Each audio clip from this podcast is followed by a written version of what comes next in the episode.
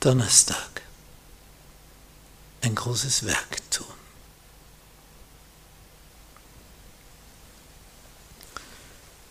Die Feinde erleben mit, wie die Mauer wächst. Wir sehen das auf unserem Gemälde da hinter mir.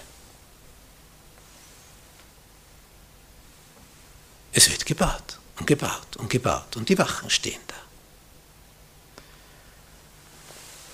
Und immer mehr beginnen die Feinde zu begreifen, der Nehemiah ist das Problem. Wenn der weg wäre, der koordiniert alles, der ermutigt sie, dass das weitergeht und der zieht die Fäden und der marschiert da immer rundherum, hat ein gutes Wort für jeden.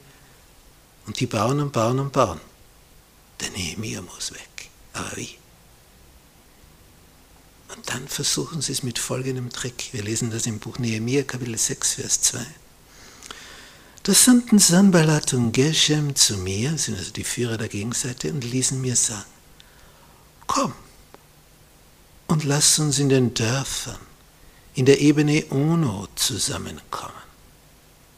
Lass uns miteinander reden. Reden?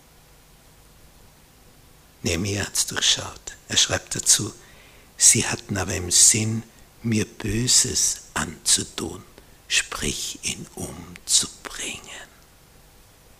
Äh, wie wurde es ausgedrückt? So komm und lass uns miteinander reden. Mhm. Wie wurde Carcassonne erobert? Diese Stadt in Südfrankreich. Albigenser Hauptstadt. Das, die Albigenser waren die Katharer, das Volk Gottes in Südfrankreich im Mittelalter die Waldenser auf der französischen Seite. Und diese Katharer, die Reinen, wie sie von ihren Feinden genannt wurden, hatten eine mächtige Stadt, die kann man heute noch bewundern, drei Millionen Besucher kommen da im Jahr. Da glaubst du, es ist nicht echt, wenn du davor stehst. Eine Stadt mit drei Mauerringen. Zwei außen und dann noch die innerste Burg noch einmal mit einer Mauer. Weil wenn du dort stehst, du meinst, du stehst vor einer Kulisse für einen Film. Aber es ist echt. Alle Hollywood-Filme, die so mit Mittelalterburgen und so weiter gedreht werden, dort werden sie gedreht. Da hast du schon die Kulisse. Carcassonne. Wie wurde die Stadt erobert? Sie schafften es nicht hineinzukommen, die Angreifer. Der Papst hatte gehetzt gegen diese Katharer, die die Reinen waren. Und weil es nicht gelang, hat man gesagt, komm, wir wollen miteinander reden. Haben den Führer, den adeligen Führer mit 300 seiner Begleiter herausgelockt zum Reden. Er kam nie mehr zurück. Und die Stadt fiel dann kampflos in die Hände der Feinde. Komm, lass uns miteinander reden. Das ist eine Falle. Eine ausgeklügelte Falle.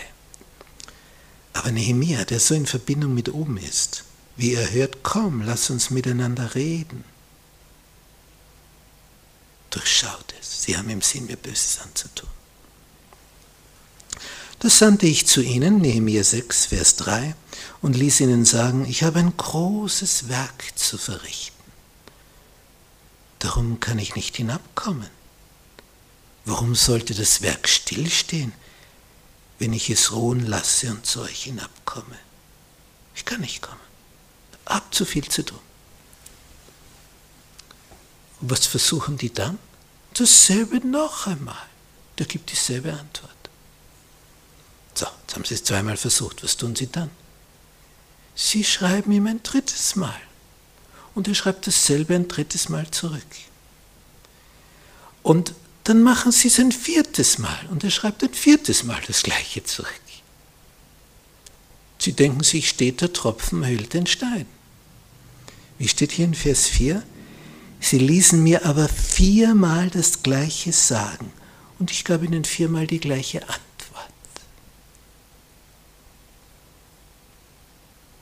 Falle ist. Darum wollen sie ihn da hineinlocken.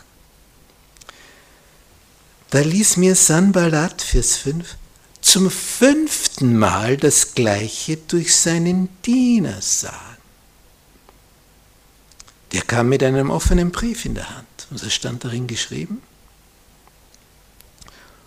unter den Völkern verlautet und Gasmus sagt, dass du mitsamt den Juden einen Aufstand vorhast. Darum würdest du die Mauer bauen.